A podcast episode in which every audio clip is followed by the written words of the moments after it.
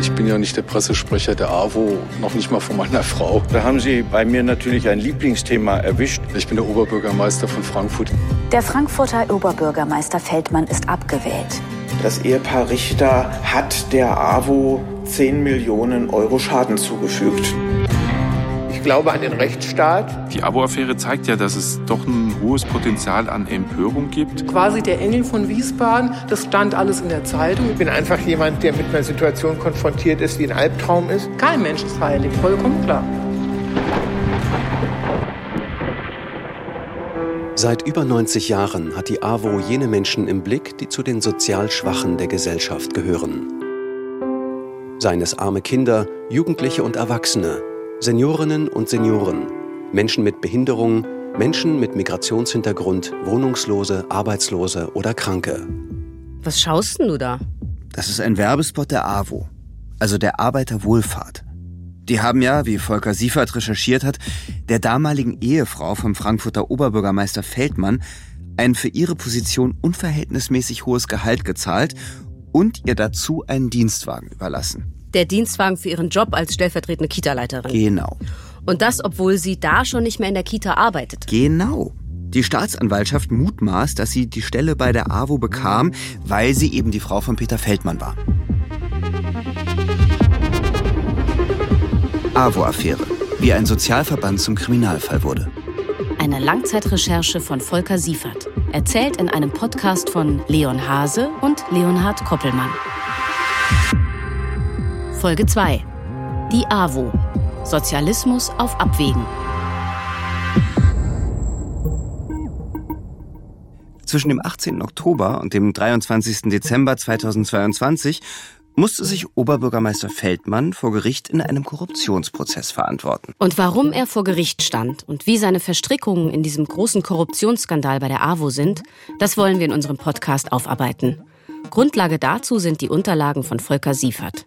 Er arbeitet als freier Journalist beim Hessischen Rundfunk und ist Mitglied im Recherchenetzwerk Investigative Journalisten. Seit 2019 recherchiert er zusammen mit Daniel Gräber und anderen Journalistinnen den AWO-Skandal und die Verwicklungen der hessischen Politik darin. Aus seinem Material entstand dieser Podcast. Also nochmal zurück. Volker Siefert hat herausgefunden, dass die Ex-Frau vom Frankfurter Oberbürgermeister Peter Feldmann bereits vor ihrer offiziellen Zeit als Kita-Leiterin einen Dienstwagen erhielt, der auf die AWO Wiesbaden angemeldet war. Damit baute sie kurz vor Eröffnung der Kita im Oktober 2015 einen Unfall. Sie bekam dann einen auf die AWO Frankfurt angemeldeten Ford, den sie noch fahren durfte, als sie schon lange nicht mehr als stellvertretende Kita-Leiterin in Frankfurt arbeitete. Fairerweise muss man aber dazu sagen, dass sie ein Kind bekommen hat und in Elternzeit gegangen ist. Ja, klar. Aber laut den uns vorliegenden Unterlagen hatte sie die stellvertretende Leitung der Kita wohl nur im kurzen Zeitraum von der Eröffnung im Oktober 2015 bis Januar 2016 inne. Das sind drei Monate. Das ist schon ein bisschen komisch, oder? Aber weißt du, was ich mich frage? Ja, was denn? An so Infos kommst du ja nicht, indem du über die Webseite der AWO scrollst. Stimmt, wahrscheinlich nicht. Volker, wie recherchiert man so einen Fall? Wie kamst du zum Beispiel an das Foto von Zübeyde Feldmanns Gehaltabrechnung? Also wer das Foto geschossen hat von der Gehaltsabrechnung von Zübeyde Feldmann, wo daraus hervorgeht, dass sie A besser bezahlt wurde und B einen Dienstwagen hatte, das wissen wir bis heute nicht. Das bleibt auch anonym und das ist eben auch das, was wir unseren Informanten gegenüber versprechen, dass sie anonym bleiben, wenn sie das wollen. Wir forschen dann auch nicht nach. Wir müssen nur sicher gehen, dass die Dokumente, die Belege authentisch sind. Das ist natürlich immer auszuschließen, dass einem jemand da irgendwie ein faules Ei unterjubelt.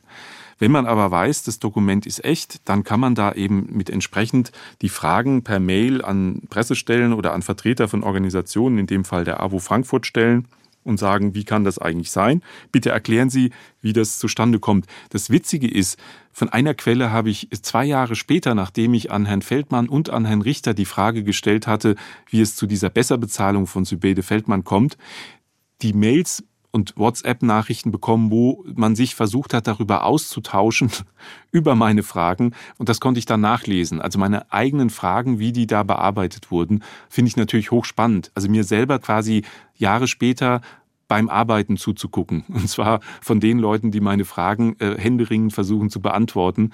Das hat natürlich schon irgendwie auch so einen gewissen Genussfaktor, dass man merkt, okay, diese Fragen, die haben richtig Arbeit gemacht, die Schweißperlen tropften da nur so. Und das geht halt nur, wenn das Material hochwertig ist, in dem Fall eben harte Belege sind.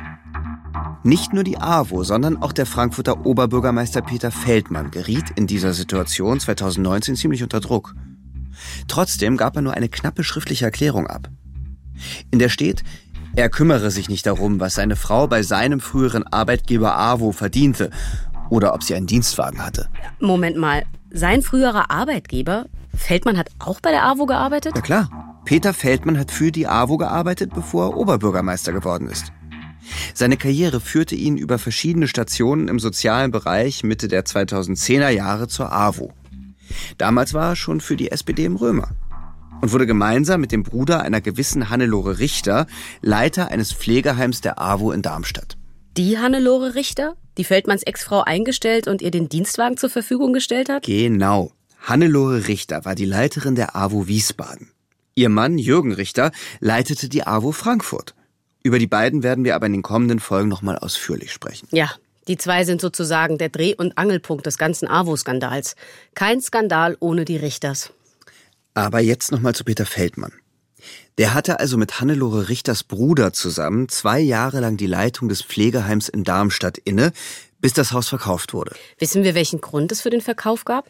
Nein, das lässt sich mit Sicherheit nicht herauskriegen.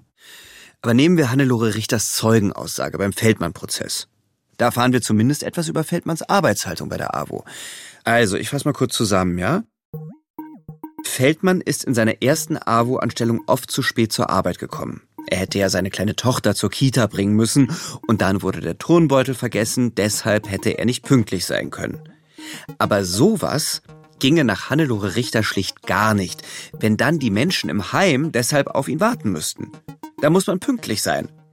Nach zwei Jahren meinte sie dann, dass er wohl umbesetzt werden müsse. Das klingt ja nach einer knallharten Entscheidung. Den notorisch zu spät kommenden Turnbeutelvergesser zwei Jahre lang machen lassen, dann das Pflegeheim verkaufen und zack, umbesetzt auf eine neu geschaffene Stelle. Hannelore Richter wurde dann gefragt, warum sich die AWO nicht von ihm getrennt habe. Ihre Antwort? Sowas geht nicht. Die AWO wurde von der SPD gegründet und gibt jedem eine zweite Chance. Die hätte schließlich jeder Mensch verdient. Und diese zweite Chance hat er dann bei der AWO in Frankfurt erhalten. Da übernimmt er eine Stabstelle bei der Johanna Kirchner Stiftung und kann sich so bequem für seine OB-Kandidatur warmlaufen. Stabstelle? Was bedeutet das? Gute Frage. Die Stelle gab es vorher nicht und hat es nach Feldmann auch nie wieder gegeben. Nach Aussagen von KollegInnen hat Feldmann sich dort auf seine Kandidatur als Oberbürgermeister vorbereitet. Also weniger für die Stiftung gearbeitet. Er habe seine Position und die Ressourcen dort für seine weitere politische Karriere genutzt.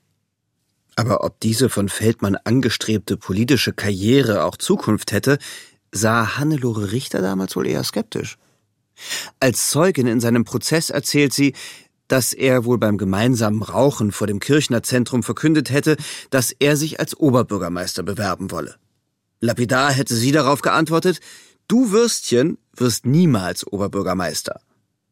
Und trotzdem seien alle bei der AWO erleichtert gewesen, als er weg war. Denn auch in seiner neuen Stelle habe er nicht das Ei des Kolumbus erfunden. Und so taucht der Turnbeutelvergesser Feldmann dann 2012 als der sympathische, auf der großen politischen Bühne noch unverbrauchte Herausforderer bei der OB-Wahl von Frankfurt auf. Mit einer starken sozialen Agenda und frisch gemachten, praktischen Erfahrungen auf dem Gebiet. Auf der Fahrkarte gewinnt er überraschend gegen den Favoriten von der CDU, Boris Rhein, und wird Oberbürgermeister in Frankfurt. Und für den Fall, dass diese Kandidatur gegen den politisch etablierten Platzhirschen von der CDU scheitern sollte, hatte er für sich schon ein Sicherungsnetz aufgespannt. Denn Feldmann hatte sich von der AWO ein Rückkehrrecht an seine alte Stelle zusagen lassen. Musste er dann aber gar nicht. Zur AWO zurückkehren, meine ich. Ja, war er dann für zehn Jahre Oberbürgermeister von Frankfurt. Vielleicht macht er ja jetzt von seiner alten Arbeitsplatzgarantie Gebrauch und kehrt zur AWO zurück. Das klingt jedenfalls nach einer richtig engen Verbindung, Feldmann und die AWO. Obwohl ja Hannelore Richter im Prozess ganz klar sagt, wir waren Genossen, aber haben uns nie sehr gemocht. Ja, aber das schien ja nicht besonders ins Gewicht zu fallen. Denn geholfen hat sie ihm trotzdem. Aber wie kann denn sowas wie ein Korruptionsskandal bei der AWO passieren? Das fragen wir am besten nochmal Volker Siefert. Volker, warum sind solche Institutionen besonders anfällig für Vetternwirtschaft und Vorteilsnahme? Ja, man muss sich so einen AWO-Vorstand von Ehrenamtlern so vorstellen, das sind Menschen, die der SPD nahestehen, vielleicht kommunalpolitisch aktiv waren, ihr Berufsleben meistens schon eher hinter sich hatten, also eher älter sind und die ehrenamtlich zusammenkommen in bestimmten Abständen, um die Geschäfte der AWO zu kontrollieren. Das ist ja eigentlich Sinn und Zweck eines Vorstandes in einem Verein, dass er letztendlich das Sagen hat, wenn es um maßgebliche wirtschaftliche oder personelle Entscheidungen geht. Die Frage ist, kann so ein Ehrenamtler, eine Ehrenamtlerin das überhaupt leisten?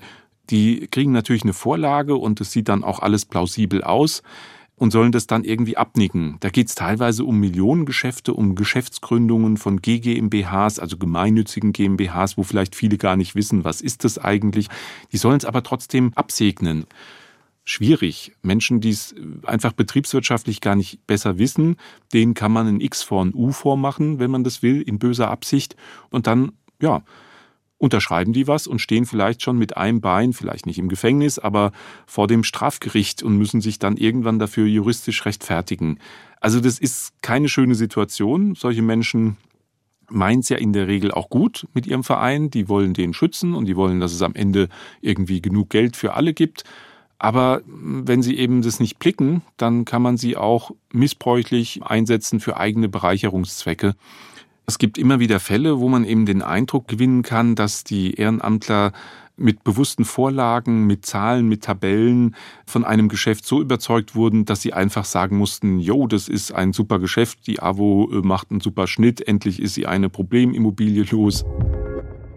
Die Arbeiterwohlfahrt gibt es doch in ganz Deutschland. Gibt es da noch ähnliche Fälle? Hm, also wer sich außerhalb Hessens umschauen möchte, wird beim AWO-Skandal an der Müritz in Mecklenburg-Vorpommern fündig.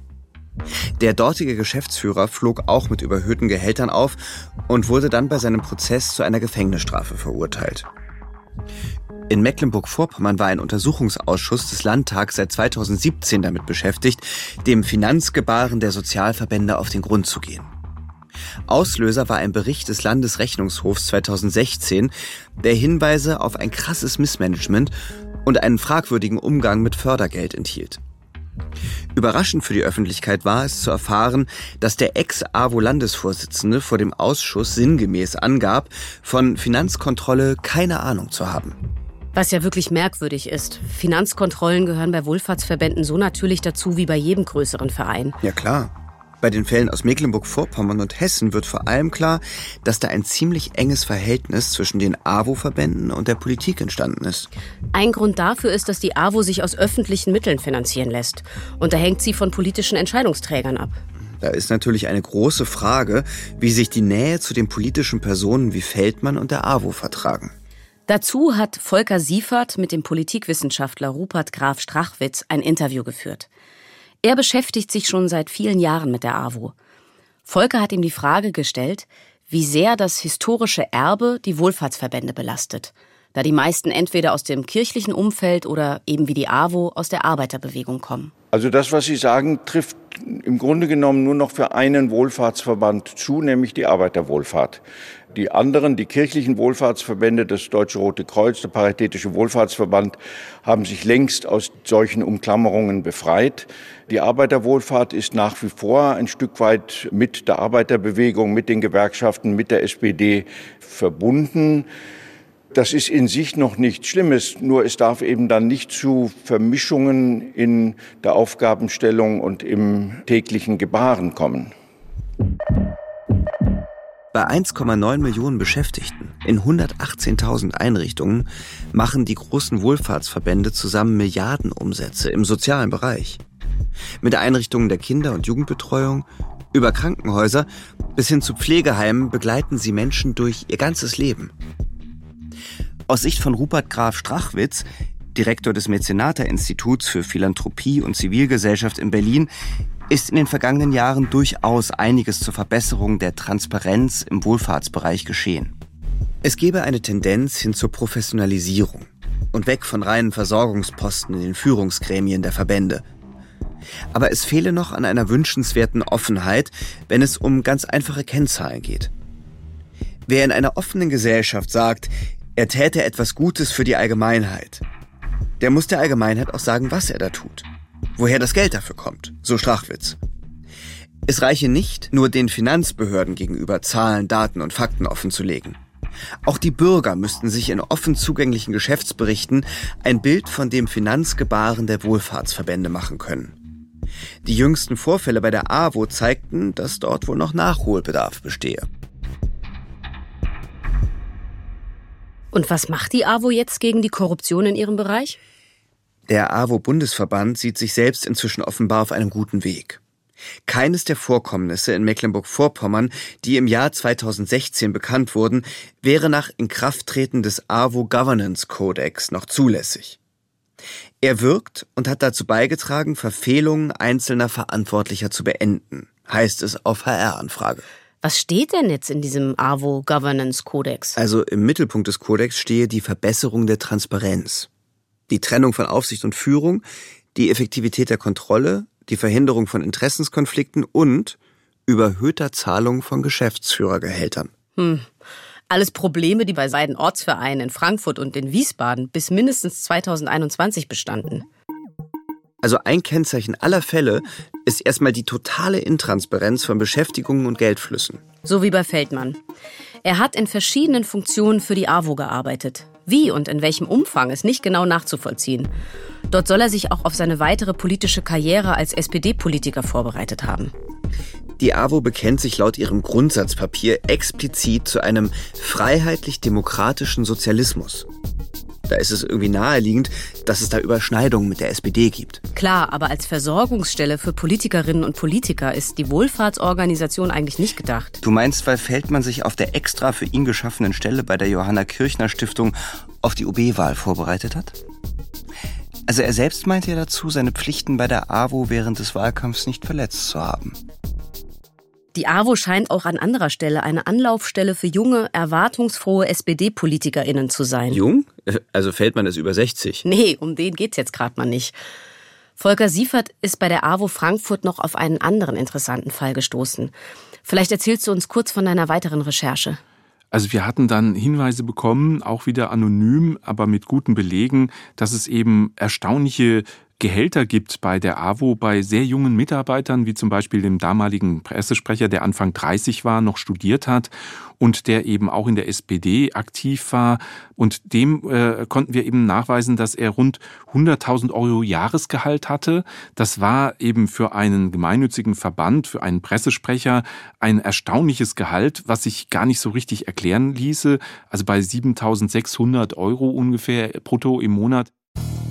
Auf Nachfrage bestreitet die AWO die Höhe des Gehaltes des jungen SPD-Politikers nicht, rechtfertigt es aber. Die AWO Frankfurt wende grundsätzlich den Tarifvertrag des öffentlichen Dienstes an. Sie reden von einem Ermessensspielraum, erklärt ihr Pressesprecher. Die Eingruppierung richte sich nicht ausschließlich nach Hochschulabschlüssen, sondern im Kern auch nach den Tätigkeitsmerkmalen. Welche Merkmale das in seinem Fall sind, geht aus der Erklärung nicht hervor. Fest steht, laut dem Tarifrechner für Bedienstete der Stadt Frankfurt lag sein Gehalt 2018 über der höchsten Einkommensstufe E15Ü. Also sprengt locker den Rahmen des Tarifvertrags für den öffentlichen Dienst der Länder. Ja, also so viel verdienen dann ja nicht mal die Amtsleiter der Stadt Frankfurt. Ah, wo lohnt sich? Gerade noch studentische Hilfskraft gewesen bei der AWO Frankfurt und schwupps Topverdienerin. Das ging auch einer früheren Frankfurter Juso-Sprecherin so. Sie ist 30 und war zwischenzeitlich SPD-Stadtverordnete im Römer. Auf der Seite ihrer Fraktion und ihrem Facebook-Profil gibt sie an, noch an der Goethe-Uni zu studieren. Weitergehende Berufserfahrung hat sie nicht vorzuweisen. Trotzdem leitet sie, der Homepage der AWO Frankfurt zufolge, die Abteilung Jugend mit 26 hauptamtlichen Mitarbeitern und 10 Honorarkräften. Laut einer internen Dienstwagenliste, die dem HR vorliegt, hat ihr die AWO Ende 2018 einen Ford Fiesta zur Verfügung gestellt. Ford Fiesta? Ford, das kommt mir irgendwie bekannt vor. Hm, von Feldmanns Ex-Frau. Ah. Aber sag mal, wenn man noch Studentin ist und dann in so einen Job mit all den Privilegien bei einem mit der Stadt eng kooperierenden Wohlfahrtsverband aufsteigt. Das muss doch bei der Stadt dann irgendwie auch auffallen. Ist es auch. Die junge Abteilungsleiterin im Bereich Jugend bei der AWO Frankfurt sei dem Jugend- und Sozialamt bekannt, erklärte die Sprecherin der damaligen Sozialdezernentin Frankfurts, Professor Daniela Birkenfeld, auf HR-Anfrage. Die fachliche Zusammenarbeit funktioniere reibungslos. Kenntnisse über ihre Ausbildung habe sie aber keine. Dies sei auch nicht notwendig. Obwohl Träger der Behörde für ihre Mitarbeiterinnen und Mitarbeiter im Jugendbereich entsprechende Qualifikationen und Abschlüsse vorlegen müssen, gibt es keine entsprechende Regelung für Führungskräfte. Die Entscheidung, welche Qualifikation Führungskräfte mitbringen müssen, liegt in der Hoheit der Träger, heißt es aus dem städtischen Dezernat. Die junge SPD-Politikerin selbst hat auf die Fragen zu ihrem ungewöhnlichen Aufstieg nicht geantwortet. Der AWO-Pressesprecher schreibt in einer Stellungnahme, einer erfolgreichen Frau aus ihrem berufsbegleitenden Studium und ihrem ehrenamtlichen Engagement fehlende Führungskompetenz zu unterstellen, ist höchst diskriminierend. Hm, schwierig. Es ist ja schon einfach ein ziemlich hohes Gehalt. Und das wird für die Arbeit in einem Wohlfahrtsverein gezahlt, der sein Geld ja qua Vereinsstatut eigentlich für Bedürftige einsetzen soll. Volker, was meinst du dazu? Ja, natürlich macht man sich Gedanken, ist es okay, wenn man sowas veröffentlicht? Diskriminierung ist sicher auch ein Thema, wo man sensibel mit umgehen muss. Aber in dem Fall ging es ja darum, eine junge SPD-Politikerin bekommt ohne abgeschlossenes Studium eine Abteilungsleiterstelle, und zwar in der Jugendhilfe, einem sehr, sehr sensiblen und wichtigen Bereich und hat Leute unter sich, die müssen eine Ausbildung abgeschlossen haben als Erzieherin oder Sozialpädagogin um dort überhaupt arbeiten zu dürfen. Und das Paradoxe, diese SPD-Politikerin, die damals eben auch für die Partei im Römer saß, im Stadtparlament in Frankfurt, die musste keine abgeschlossene Ausbildung haben, während aber ihre Mitarbeiterinnen die haben mussten, obwohl sie die ja beaufsichtigt und letztendlich auch verantwortlich anleiten soll. Das ist in der Tat merkwürdig. Meinst du, die Richters hatten eine bestimmte Absicht, der Juso-Sprecherin einen so hochdotierten Job zu geben? Ich glaube, das ist eine der Personen, über die wir dann in den drei Jahren AWO-Recherchen immer wieder gestolpert sind, die irgendwie im Umfeld der SPD waren, meistens jedenfalls SPD waren und die von den AWO-Verantwortlichen, also vor allem dem Ehepaar Richter, so ein bisschen pfleglich behandelt wurden, die man mit einem Job und überdurchschnittlichen Einkommen schon während des Studiums bedient hat. So einen Fall hatten wir dann auch in Wiesbaden mit dem jetzigen Sozialdezernenten um sie sich irgendwie auf der Wärmplatte zu halten. In irgendeinem Fall könnten sie ja mal hilfreich werden für die eigenen Zwecke. Das war nicht immer sozusagen eins zu eins kalkuliert. Ich glaube eher, das war so ein Modus, wir helfen gerne und wenn wir gefragt werden, dann sagen wir nicht nein, wenn es um Parteigenossinnen und Genossen geht. Das klingt fast so, als ob die Richters bei der SPD wie nach Fußballtalenten gescoutet hätten. Vielleicht ist es ein ähnlicher Gedanke, aber ich würde gar nicht mal behaupten, dass es so kalkuliert war bei den Richters, sondern dass es eher so dem eigenen Habitus entsprach. Wir sind die AWO, wir setzen Geld ein, um Politikern eine Chance zu geben, dass sie irgendwie ihren Weg gehen. Wie kalkuliert das war, ob das jetzt so ganz systematisch war oder eher so aus dem Bauch raus, das ist halt auch eine spannende Frage, wenn man sich das Ehepaar Richter anschaut. Kalkuliert vielleicht nicht. Aber man muss leider feststellen, dass es sich offenbar um ein systemisches Problem handelt. Denn wir haben noch mehr Fälle in der SPD. Ja, aber wie verhält sich denn die SPD in Hessen dazu? Gibt es da irgendjemanden, der sich zu diesen Fällen äußern möchte? Die SPD auf Landesebene durch ihre Vorsitzende Nancy Faeser, die jetzt Bundesinnenministerin ist, hat immer versucht, größtmöglichen Abstand zu der AWO-Affäre zu halten. Es war natürlich klar, die AWO-Affäre ist in erster Linie politisch eine Affäre, die negativ bei der SPD landet, also dort quasi Schaden anrichten kann. Und auf Landesebene hat man versucht, sich größtmögliche Distanz zu dieser AWO-Affäre herzustellen, indem man gesagt hat, das ist eine Sache, die lokal in Frankfurt und in Wiesbaden und vielleicht auch noch im Bezirksverband eine Rolle spielt, aber wir als SPD Hessen haben damit nichts zu tun. Dieses lokale Problem, von dem Volker da spricht, sieht so aus. Überforderte Aufsichtsgremien, fehlende Finanzkontrollen, strukturelle Intransparenz. Plus die engen Verflechtungen von Partei und Wohlfahrtsverband. Das alles fällt in eine Zeit, in der die Geschäfte zweier AWO-Kreisverbände von jeweils einem Teil eines Ehepaars geführt wurden. Die AWO Frankfurt und die AWO in Wiesbaden. Die Verwicklung mit diesem Ehepaar und die daraus resultierenden Geldflüsse spielen auch im aktuellen Feldmann-Prozess eine große Rolle. Den Mann dieses Ehepaars kennt Peter Feldmann noch aus seiner Zeit bei den Falken, der linken Jugendorganisation der SPD. Sie gingen oft gemeinsam ins Zeltlager. Und später haben sie sich dann hier und da einen Gefallen getan. Also dieser Verschiebebahnhof von Beschäftigten, die in Frankfurt arbeiten, aber von Wiesbaden aus bezahlt werden mit Geld, das wiederum vom Kreisverband Frankfurt kommt. Boah, das ist ganz schön verwirrend. Naja, vielleicht ist ja genau das der Grund. Du meinst die Verschleierung von Geldzahlungen? Und die heimliche Förderung besonderer Mitarbeiter. Das Ehepaar, das hinter all diesen Beschäftigungsmodellen steht, sind Jürgen und Hannelore Richter. Über die haben wir schon mal am Anfang dieser Folge gesprochen. Das sind zwei, ich würde sagen, ziemlich spezielle Persönlichkeiten. Ja, über die gibt es auf jeden Fall noch einiges zu erzählen. Wie sie nun wirklich geholfen hat. Und was es mit dieser brisanten Freundschaft auf sich hat und wie jemand zwei Doktorurkunden zu Hause haben kann, ohne dafür auch nur eine einzige Doktorarbeit vorgezeigt zu haben, das erzählen wir euch in Folge 3 von unserem Podcast. AWO-Affäre, wie ein Sozialverband zum Kriminalfall wurde. Folge 2. Die AWO. Sozialismus auf Abwägen. Die Manuskripte dieses Podcasts wurden bis zum 3. Februar fertiggestellt. Alle politischen und juristischen Ereignisse, die danach passiert sind, konnten wir nicht mehr berücksichtigen. Eine Produktion des Hessischen Rundfunks. Ihr hört ihn in der ARD Audiothek. Dort könnt ihr jetzt auch mal reinhören in 11KM, der Tagesschau-Podcast.